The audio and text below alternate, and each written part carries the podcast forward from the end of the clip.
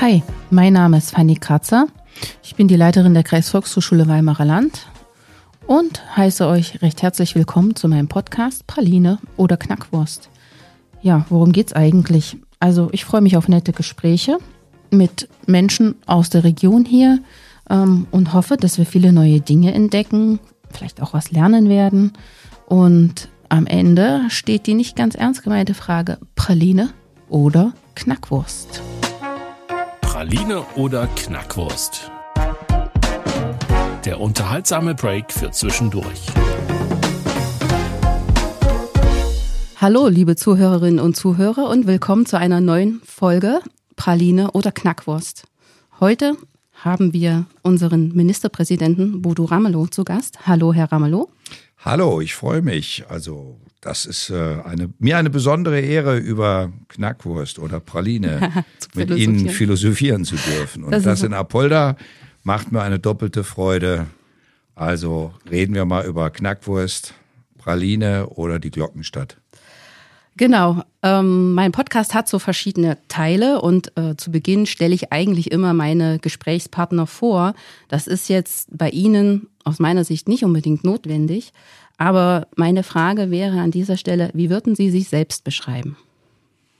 Naja, wie soll ich mich beschreiben? Als jemand mit Ecken und Kanten, als jemand, der viele Höhen und Tiefen im Leben erlebt hat, als jemand, der auch Wunden geschlagen hat und Wunden geschlagen bekommen hat. Also ein Mensch, wie viele andere auch. Und meine Fähigkeit ist, dass ich in der Lage bin, Dinge zu durchdenken, dass ich mir Sachen sehr gut merken kann, das hat aber auch eine Ursache. Dahinter gibt es eine andere Geschichte, die dazu geführt hat, dass ich mir wirklich massiv viele Informationen abspeichern kann und ein Verfahren habe, wie ich sie wieder abrufen kann und öffnen kann. Das Entscheidende ist aber, dass man sie miteinander so verbinden können muss, dass man sie nutzbar macht. Und das hilft mir häufig, dass ich über Probleme, an denen ich äh, rumknuspere, äh, manchmal andere Wege gehen kann. Also mir überlege, wie könnte man das auch anders betrachten? Und die eigentliche Stärke ist, dass ich äh, gerne mit anderen Menschen gemeinsam interagiere und daraus eine neue Idee entsteht. Also nochmal ein anderer Blick. Und trotzdem die Sturheit, auch über eine lange Distanz Themen weiterzutreiben, bei denen man auf dem ersten Schritt nicht den Erfolg hatte. Also ich habe gelernt, an einem Brett, das dick ist, auch länger zu bohren, bis man zum Erfolg kommt. Ich glaube, da haben wir einige Gemeinsamkeiten, weil auch ich kann, wenn ich ein Ziel vor Augen habe, da länger dranbleiben und ich würde darauf später nochmal zurückkommen zum Stichwort WeCare und Power-Projekt äh, an unserer Volkshochschule und möchte gleich mal zum Thema lebenslanges Lernen überleiten und die Zukunftsvisionen, die man vielleicht dazu hat. Ähm, ich habe eine interessante Zahl. 2018 waren 0,36 Prozent des Thüringer Bildungshaushaltes für die Erwachsenenbildung vorgesehen. 80 Prozent sind Erwachsene in der Thüringer Bevölkerung. Ähm, für mich wäre, wäre jetzt die Interpretation, der Stellenwert der Erwachsenenbildung ist nicht sonderlich hoch. Ähm, wie ist Ihre Aussage dazu? Ich glaube, das ist eine verkürzte Wahrnehmung, weil Sie ja nur auf den Landeshaushalt geguckt haben. Und ähm, als äh, Leiterin der Volkshochschule haben Sie natürlich alles Recht darauf, aus dieser Perspektive drauf zu schauen. Deswegen sage ich, ist das ausreichend für das, was die Volkshochschule für ihre Arbeit braucht oder die Musikschulen, die lange in, sagen wir mal, der zweiten Reihe gestanden haben. Also Erwachsenenbildungsangebote in der breiteren Möglichkeit. Und ähm, da kann man gerne drüber streiten, ob das angemessen ist. Nur umgekehrt, wir geben pro Kopf der Einwohner das höchste Geld in ganz Deutschland für Bildung aus. Das heißt, der Freistaat Thüringen erlaubt sich eine wesentlich höhere und intensivere Bildungslandschaft wie irgendein anderes Bundesland.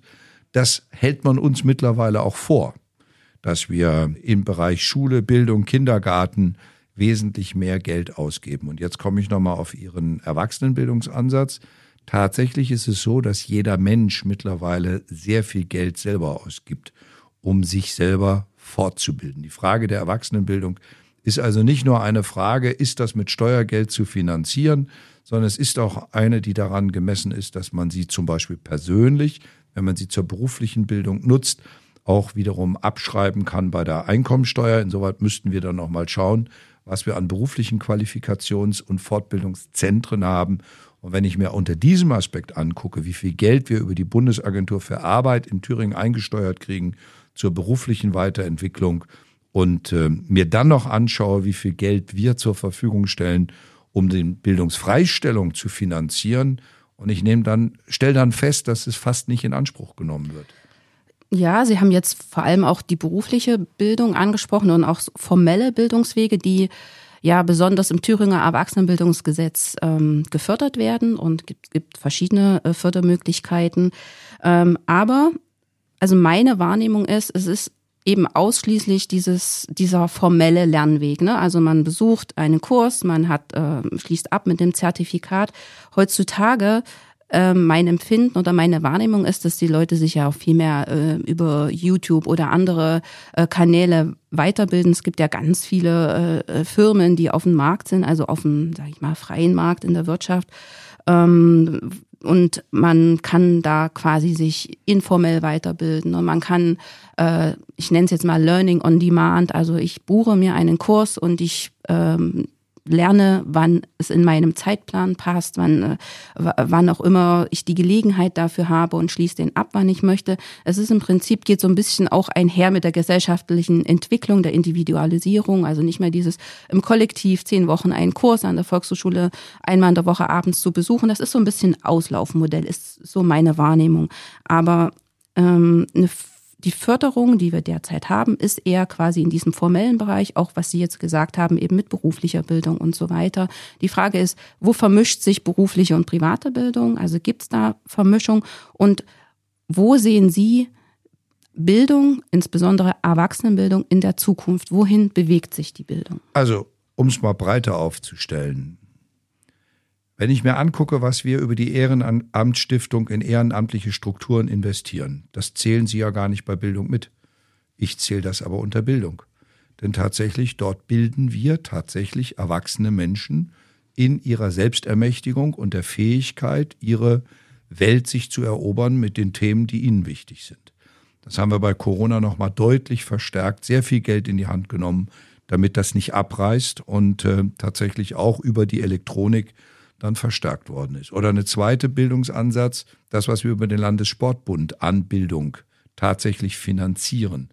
Das sind doch alles verschiedene Säulen.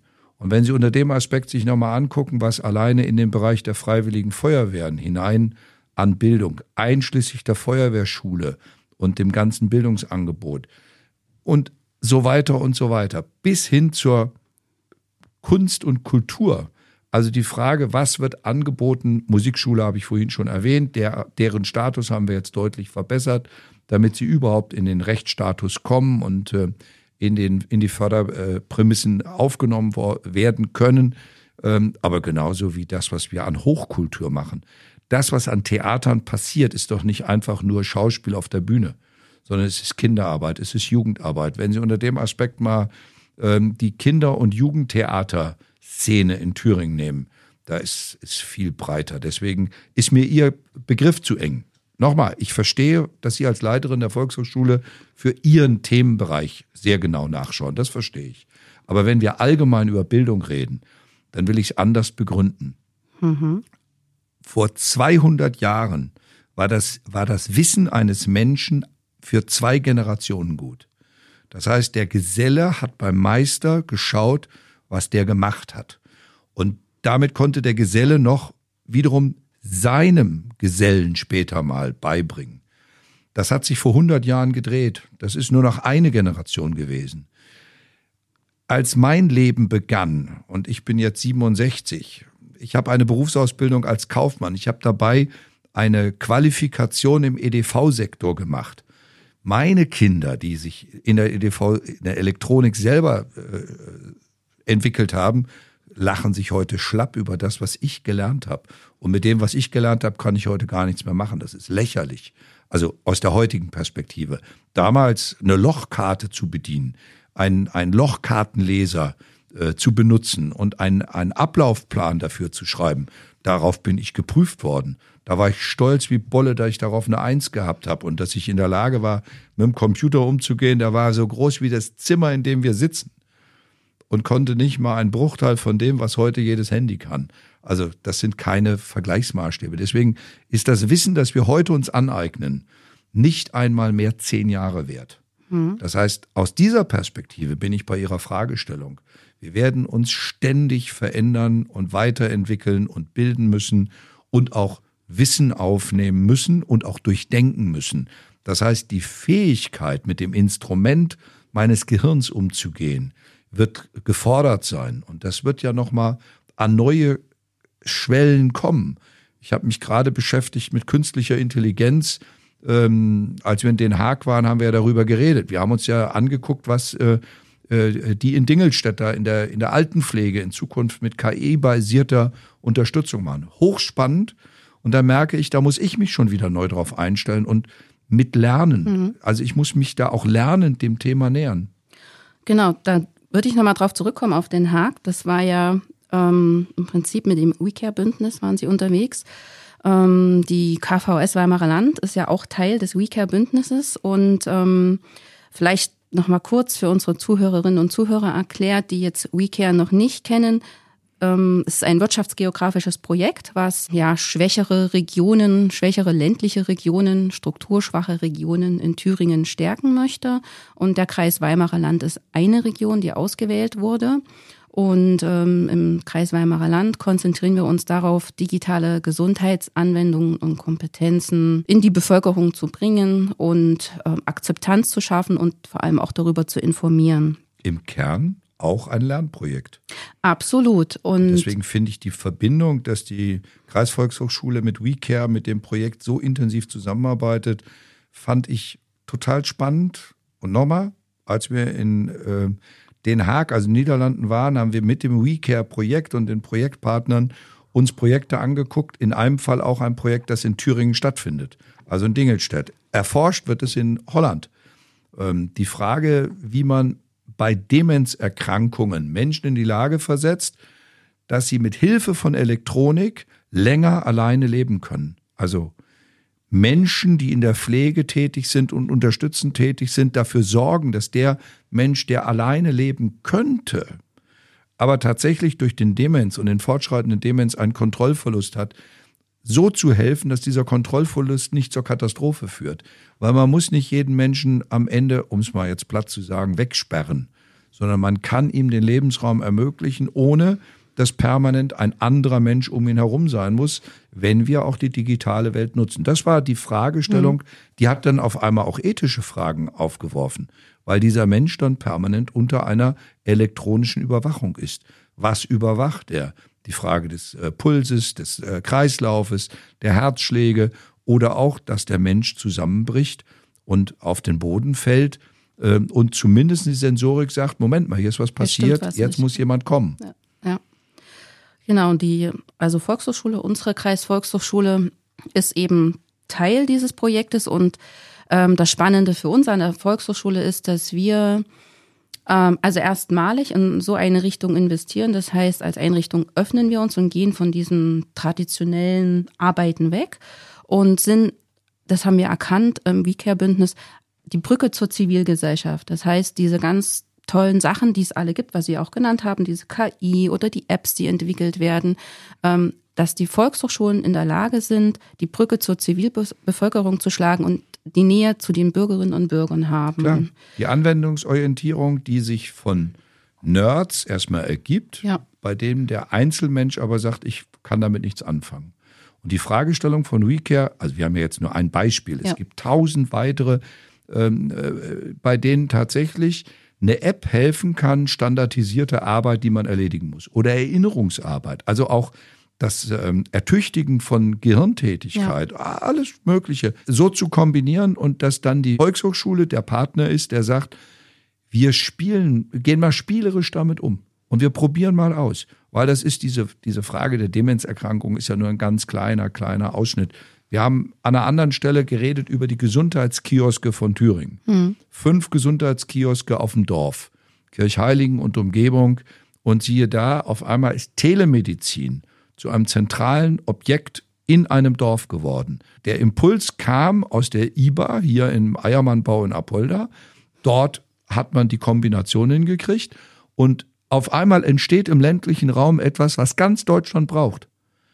Deswegen ist dieses äh, WeCare, wenn man sagt, naja, die gehen in die benachteiligten Regionen oder etwas schwächeren Regionen, nee, da liegt gerade die Chance zu sagen, wir probieren neue Wege aus mhm. und wenn wir es schaffen, die neuen Wege so auszufüllen, dass die Menschen besser damit klarkommen, kann man damit sogar Trendsetter sein. Und wir haben, wir haben in ein paar Orten in Thüringen den 24-Stunden-Markt als Dorfladen. Wir haben auf einmal die Gesundheitskioske. Wir haben die Bürgerbusse, die auf einmal selbst organisierend auf einem Dorf stattfinden. Ähm, und das, da merke ich, das sind Lebenslernprojekte, Lebens- und Lernprojekte, die lernen, sich selber zu ermächtigen. In meiner Sommertour war ich nur in Dörfern unterwegs. Dieses Jahr habe ich mir nur Dörfer angeguckt und nur impulsgebende Organisatoren.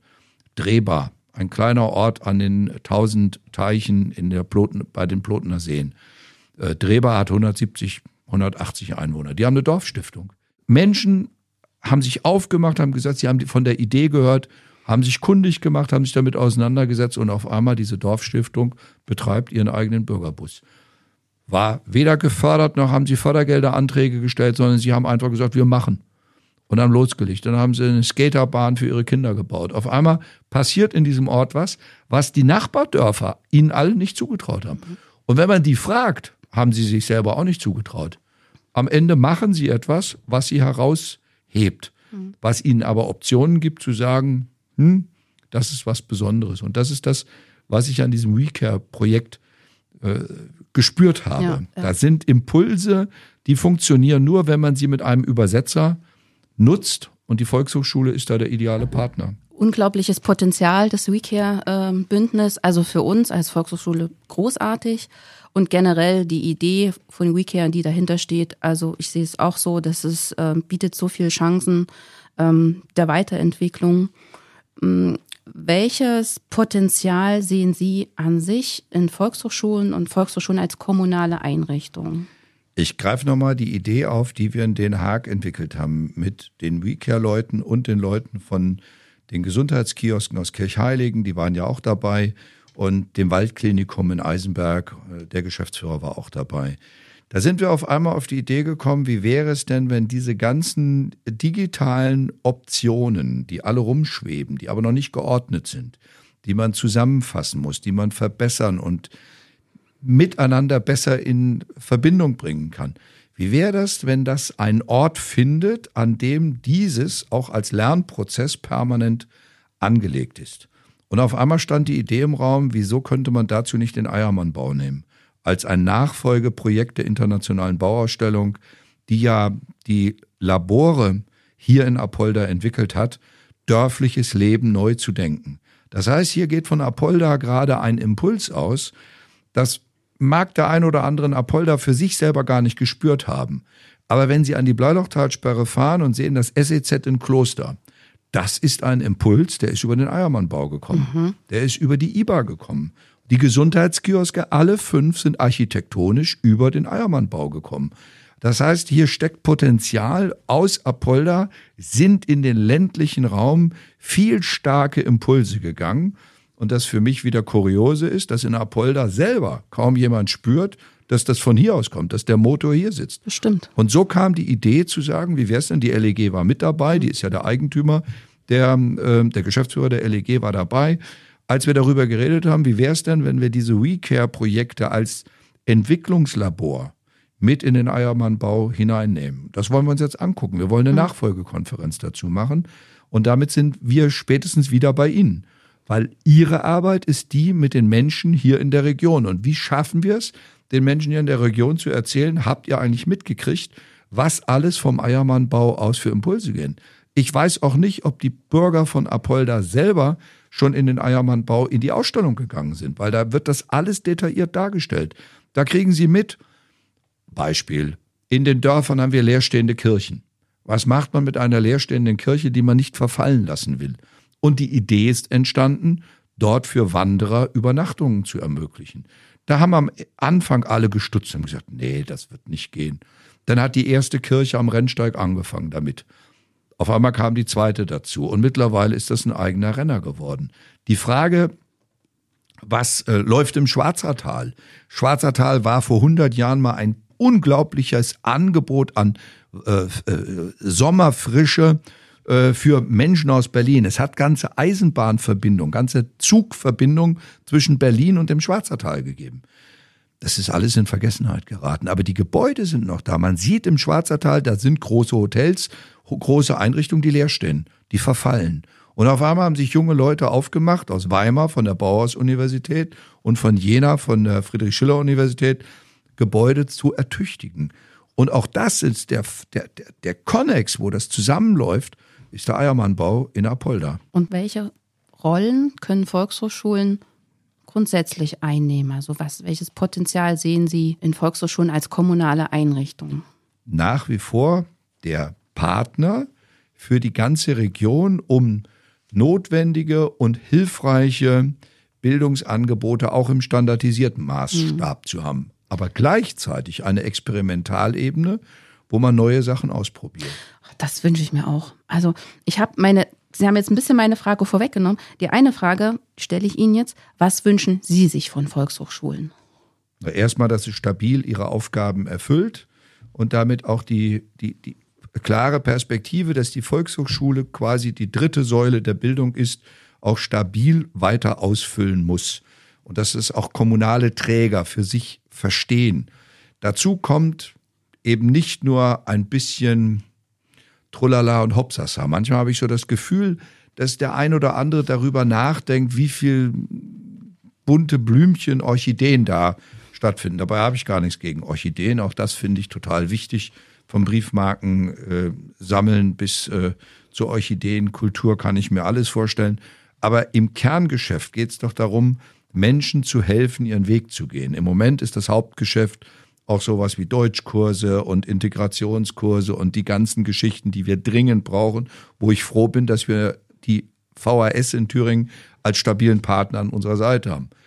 Das, was ich aus einem früheren Leben kenne, ist noch mehr sowas wie Heimvolkshochschulen und mhm. ist sowas mit mit Wochenenden oder ganze Wochenkurse, also so ein Stück weit mehr Bildungseinrichtungen. Die habe ich aber auch zur Kenntnis zu nehmen, da wo ich früher sehr stark unterwegs war, die Bildungszentren in Hessen gibt es alle nicht mehr. Mhm. Aber damit bin ich mal sozialisiert gewesen. Ein wesentlicher Teil meiner eigenen Bildung basierte darauf, dass ich auch als ehrenamtlicher Trainer in solchen Bildungseinrichtungen äh, aktiv war. Und äh, viel meiner Arbeit, die ich auch 20 Jahre als hauptamtlicher Gewerkschaftssekretär gemacht habe, war Bildung.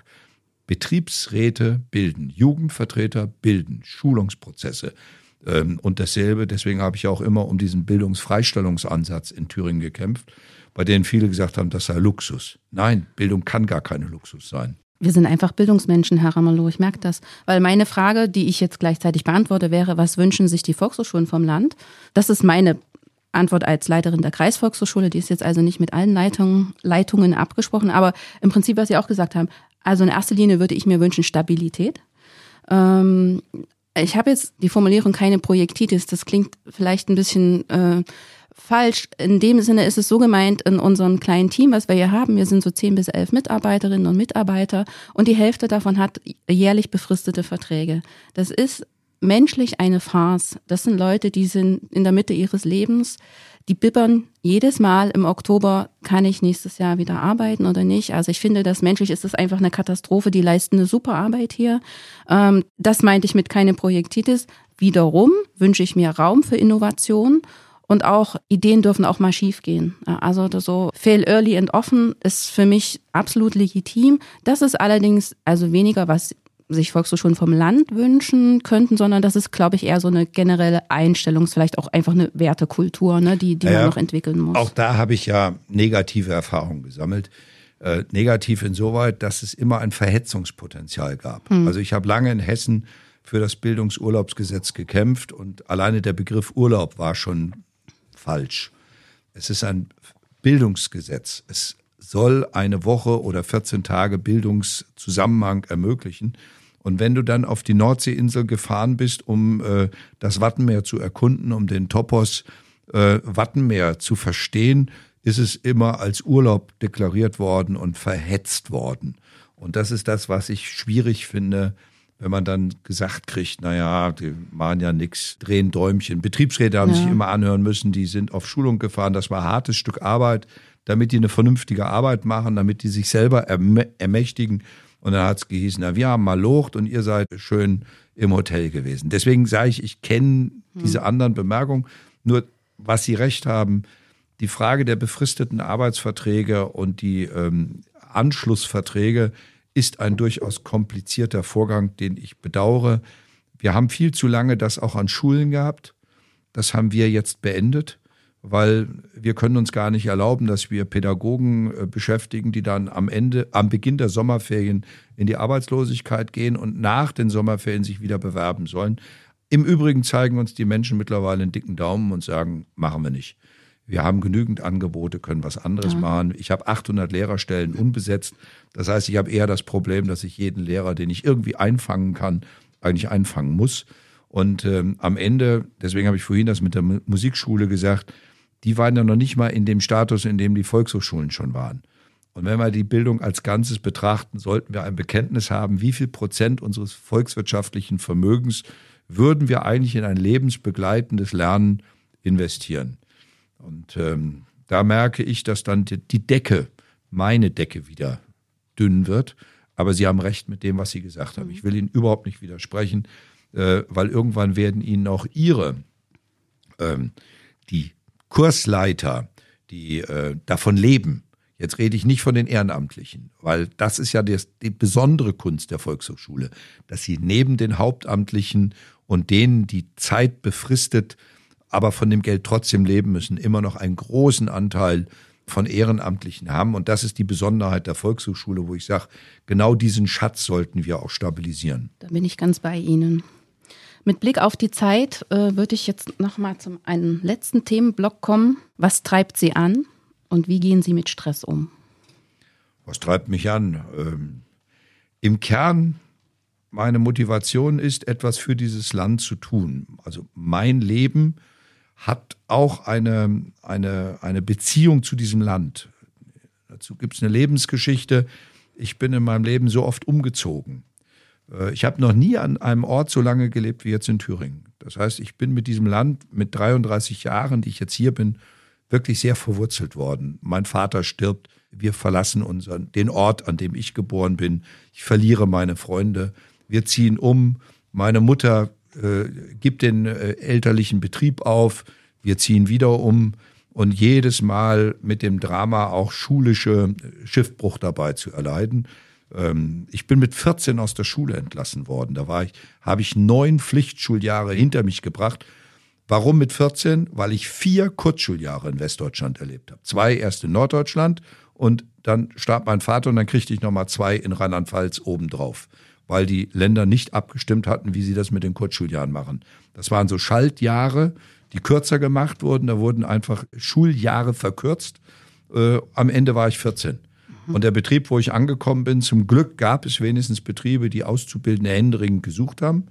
Ähm, mein Betrieb war völlig verblüfft, dass so ein kleiner Kerl, der nicht mal in die Gummistiefel und in die äh, Sachen reinpasst, den Kittel und sowas, ähm, dass der da stand und der Auszubildende war. Deswegen musste ich mir meinen Weg erstmal erobern. Habe dann einen zweiten Bildungsweg gemacht, als ich 19 war.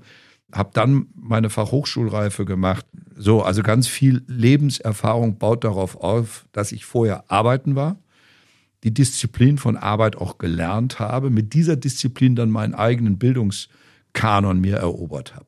Diese Motivation, damals war es zum Beispiel so, mir hat Bildung gefehlt. Ich bin mit 14 von der Schule, habe ganz knapp meinen Hauptschulabschluss gerade so im, also im Deutschen ganz knapp nur hingekriegt, habe mich durchgemogelt durch viel mündliche Arbeit und nie ist aufgefallen, dass ich Legastheniker bin.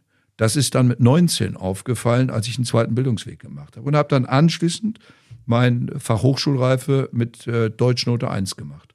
Aber eben mit der Erkenntnis, Legastheniker zu sein. Und siehe da, das hat mich wieder motiviert, sowas. Also auch die Herausforderung, auch, auch den Stress, den ich hatte bei jedem Diktat immer mit einer Sechs rauszukommen. War nicht schön. Hm. Und nicht zu wissen, warum das so ist. Und immer noch dann zu Hause noch tatsächlich auch noch die Niederlage auch noch zu erleben. Nicht schön. Und trotzdem habe ich gelernt, damit umzugehen, bis irgendwann diese Erhellung da war. Ich habe ein anderes Problem. Und dieses Problem ist gar nichts Schlimmes. Und es ist was, was mich erleichtert, als dann klar war, damit kann ich besser um. So. Und so habe ich gelernt, in meinem Leben auch mit Niederlagen umzugehen und nicht einfach vor der Niederlage schon Angst zu haben.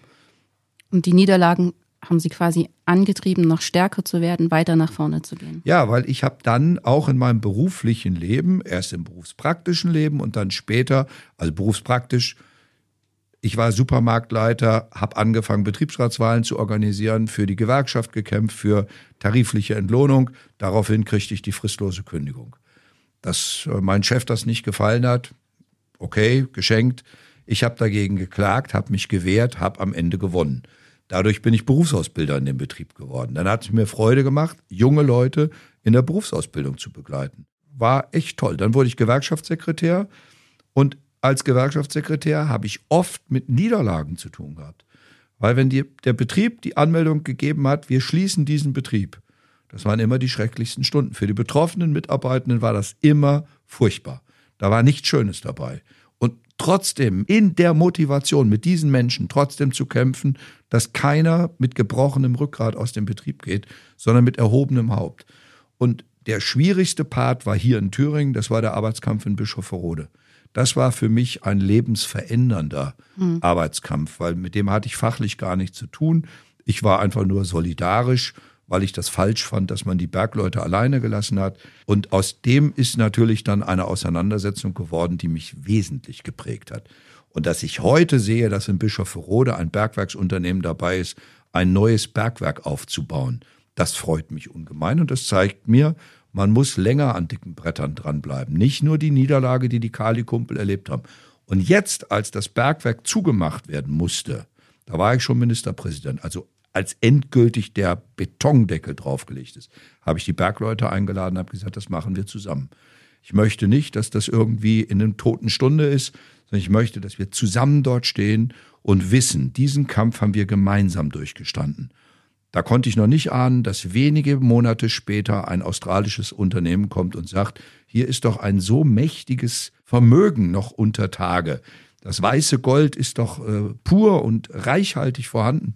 Und bei der Bohrung habe ich wieder die Bergleute eingeladen, standen wir an dem Bohrgerät und ich habe gesagt, so, hier passiert jetzt gerade was. Das ist das, was mich antrat, was mich motiviert, eben nicht nur die Niederlage stehen zu lassen, sondern aus der Niederlage auch eine Richtung zu sehen, dass man über eine Niederlage eine Stärkung wieder erreichen mhm. kann. Mhm. Okay. Wie halten Sie sich fit?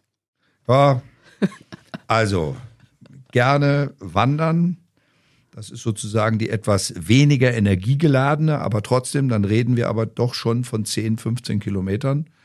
Ähm, und wenn ich irgendwie Gelegenheit habe, auf mein E-Bike zu setzen, seitdem ich das habe, bin ich total stolz, weil ich am Abend, wenn ich äh, an der Bleilochtalsperre bin, tatsächlich mich abends auf das Rad setze und nochmal 30 Kilometer sofort am Stück weg äh, strampel und richtig stolz bin, dass ich mittlerweile über Berge, über die ich mit meinem Mountainbike nicht mehr gekommen wäre. Also beim zweiten hätte ich schlapp gemacht.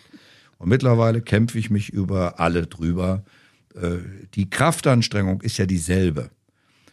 Aber die Fähigkeit, über den höheren Berg zu kommen, da hilft mir jetzt der elektrische Antrieb. Ja. Weil ohne äh, Treten, ohne Kraftaufwendung geht der E-Bike auch nicht. Nee. Es ist ja kein Motor im eigentlichen Sinne, sondern es ist eine Unterstützung. Und ja. diese Unterstützung die verleiht mir Flügel, dass ich meine 30 Kilometer am Abend, wenn ich nach einem längeren Dienst komme, ganz schnell abstrampel und mit großer Freude ja. einmal komplett ähm, von Saalburg nach Saaldorf, von Saaldorf um über Ebersdorf und dann ja. wieder zurück.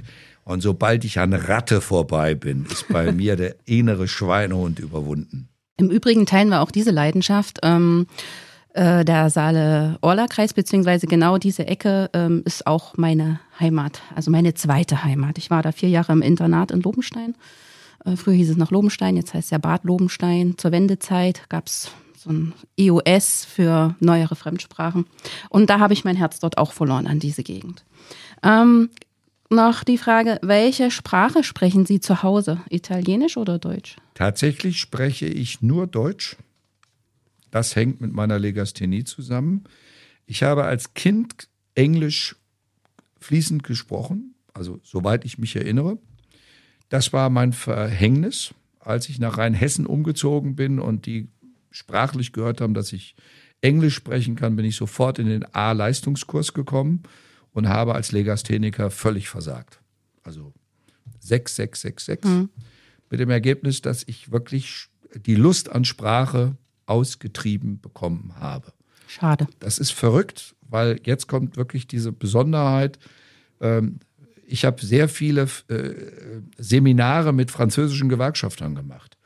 Französisch kann ich hören und für mich im Kopf übersetzen, während ich es höre. Also hm.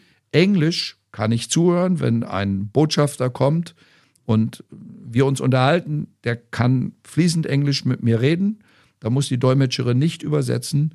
Sie muss dann erst übersetzen, wenn ich auf Deutsch antworte. Also ich höre es. Und jetzt kommt Italienisch, höre ich nicht. Verrückt. Ich verstehe meine Schwiegermutter nicht, da muss unsere Tochter helfen. Na gut, das als muss Übersetzung. nicht immer nachteilig sein. Aber, aber es ist so, es reicht beim Italienischen nur für die Speisekarte und ansonsten meine Frau, und da bin ich immer begeistert, spricht sech, sechs Sprachen fließend, also wo die hin und her switchen kann. Und das ist für mich immer beeindruckend, ja, dass absolut. ein Mensch, der sozusagen so schnell zwischen Portugiesisch, Spanisch und Italienisch, Französisch hin und her springen kann bin ich begeistert, aber da bin ich raus. Ich muss ehrlicherweise sagen, für mich ist es heute noch angstbeladen, wenn ich ein, ein, ein, eine Ansprache auf Englisch äh, führen muss. In meiner Amtszeit habe ich das zweimal machen müssen. Das ist ziemlich unschön. Mhm. Ich möchte dann lieber auf Deutsch reden und ehrlich sein, weil ich merke, dass ich innere Angst habe. Ja. Ich weiß eigentlich, ich verstehe es, ich weiß, was der andere gesagt hat, aber ich traue mich nicht zu sprechen, Manchmal ist es für mich unangenehm, wenn ich in einer Situation bin, wo mir einer auf Englisch was erzählt, ich verstehe alles und der denkt, ich könnte ja jetzt mal antworten und ich radebreche da irgendwas rum. Äh, ehrlicherweise ist das auch ein bisschen schambeladen. Hm. Deswegen ist es kein, also es ist schon ein klemmender, beklemmender äh, Zugang. Deswegen sage ich immer, wenn wir auf Reisen sind, dass die Dolmetscher bitte in meiner Nähe bleiben mögen, weil ich möchte mit dem Mangel, den ich mir selber eingestehe, ich möchte mit dem Mangel nicht mehr mogeln müssen. Mhm. Bei Legasthenie habe ich viel zu lange, mein Leben lang mich durchgemogelt, weil niemand gemerkt hat, dass ich ein Problem habe. Und dieses Durchmogeln hat am Ende zu einer Perfektion geführt. Ich verstehe deswegen Menschen, die in unserer Gesellschaft Analphabeten sind. Ich habe ein Verständnis dafür, ich habe ein Gefühl dafür, weil ich genau weiß, welche Strategien ich entwickelt habe. Als ich nicht wusste, dass ich Legastheniker bin, habe ich in der Klasse den Clown gemacht, um nicht an die Klasse zu müssen habe ich die Hand vorgehalten, damit niemand sieht, wie ich schreibe. Äh, leider habe ich auch keine Liebesbriefe geschrieben, weil ich mich geschämt habe, Fehler zu machen und der Angebeteten äh, per Fehler mitzuteilen. So, deswegen fehlt mir da leider auch so ein Stück ähm, eigener äh, Entwicklung. Ich danke Ihnen für diese Aussage, weil ich finde, ähm, da gehört eine Menge Mut dazu, das so öffentlich zu äußern. Also Ihre Legasthenie ist bekannt. Sie machen da auch ähm, kein Hehl draus und ich finde gut, dass das kommuniziert wird. Aber ich finde es auch gut, dass Sie das jetzt nochmal mit den Fremdsprachen angesprochen haben und äh, das ist sehr mutig. Ich will Menschen Mut machen. Ja. Ich will Menschen sagen, Leute, es ist niemandem fremd. Jeder hat irgendein Päckchen mit sich rumzutragen. Bei mir ist es das, über was ich jetzt geredet habe. Andere haben andere Päckchen. Das einfach miteinander zu klären und zu sagen, sei so, wie du bist. Fertig. Ja. Wo ist die First Dog heute? Also, wir haben ja zwei First Dogs. Eine ist verstorben, das ist die eigentliche First Dog. Ja. Attila lebt nicht mehr. Der lebt in unseren Herzen weiter. Und mit ihm groß geworden ist von der Tochter der Hund, das ist Lilo, eine französische Bulldogge, die sitzt im Moment in Erfurt. Ach so, okay. Das ist unser Hund auf Zeit. Also der begleitet uns jetzt öfter. Nächste Woche werde ich auch wieder Hundesitter sein. Und das Witzige ist auch, Lilo ist ja mit Attila groß geworden, hat viel von Attila gelernt. Schwimmen in der Bleilochtalsperre. Die französische Bulldogge wollte da nicht rein. Der Jack Russell Terrier hat es geschafft, ihr Schwimmen beizubringen. So. Jetzt ist die gar nicht mehr rauszukriegen. Oder die Geschichte bei der Hundetagesstätte, wenn ich äh, sie in unsere Hundetagesstätte bringe, wo sie tagsüber ist und toll betreut wird in Erfurt, da haben uns die Leute erzählt, wenn wir sie abholen, sitzt sie auf dem Platz, auf dem Attila gesessen hat. Ach, verrückt. Ja. Bei uns gibt es auch einen äh, Volkshochschulhund, der ist freitags immer bei uns in der Volkshochschule. Fifi unterstützt uns im Verwaltungsbereich, ist äh, jeden Freitag da und ist äh, was ganz Tolles fürs Team, so ein Hund. Es ist einfach so. Es ist ja auch die Therapiehunde, da darf man sich gar nichts vormachen. Therapiehunde ist was ganz Tolles. Also ich habe jetzt gerade wieder einen Dackel kennengelernt, der als Therapiehund mit äh, in der Altenpflege unterwegs ist und ich merke, wie alte Leute darauf reagieren. Ich habe ja ein Faible für Alpakas. Ja. Wenn so ein Alpaka dich anguckt, so. Also es ist einfach, Die haben ein schönes Fell. ah, und dieser runde Kopf und das guckt dich so an, so. Äh, auch da habe ich so ein Erlebnis gehabt, äh, dass eine, eine, eine, eine, eine Patientengruppe von Autisten, die wirklich nur noch mit Medikamenten behandelt worden ist, weil keiner mehr was mit denen irgendwie anfangen konnte, die sind äh, in der Stiftung Finneck äh, mit den Alpakas zusammen unterwegs. Und ich habe das in der Stiftung Finneck erlebt und war begeistert, wie, wie, wie diese Alpakas wirklich die Herzen von Menschen öffnen, die ansonsten große Schwierigkeiten haben in unserer Gesellschaft, sich äh, Zu interagieren. ja, also einfach toll. Ja. Letzte Frage, Herr Ramelow. Praline oder Knackwurst? Ehrlicherweise, wenn ich mir diese leckere Knackwurst angucke, ist die Antwort eindeutig. Das ist, äh, da, da möchte ich auch Ihre eingepackte Praline nicht. Es wäre, vielleicht hätten Sie mich in Verführung gebracht, wenn Sie jetzt einen Brückentrüffel äh, von Goldhelm gehabt hätten, um jetzt mal ein bisschen Schleichwerbung zu machen. Aber diese Knackwurst sieht total lecker aus. Ich vermute, sie ist aus Apolda. Genau, von Tüfleiber. Ja, also wunderbar. regional. äh, Das sind die, die wir immer mithaben auf der Grünen Woche oder Wunderbar. wenn wir unser Angebot machen zum Sommerfest, dann ist immer Wurst und äh, Bier aus Apolda dabei. Sehr gut. Herr Ramelow, ich bedanke mich recht herzlich für die Zeit, die Sie für uns hatten und für das interessante Gespräch. Ich wünsche Ihnen alles Gute für die nächste Zeit, viel Kraft und gutes Stehvermögen. Danke. Der Volkshochschule in Apolda und der Kreisvolkshochschule Weimarer Land alles, alles Gute und viele, viele tolle Kurse. Vielen Dank, auf bald. Tschüss. Tschüss. Sie hörten Praline oder Knackwurst mit Fanny Kratzer von der Volkshochschule Weimarer Land.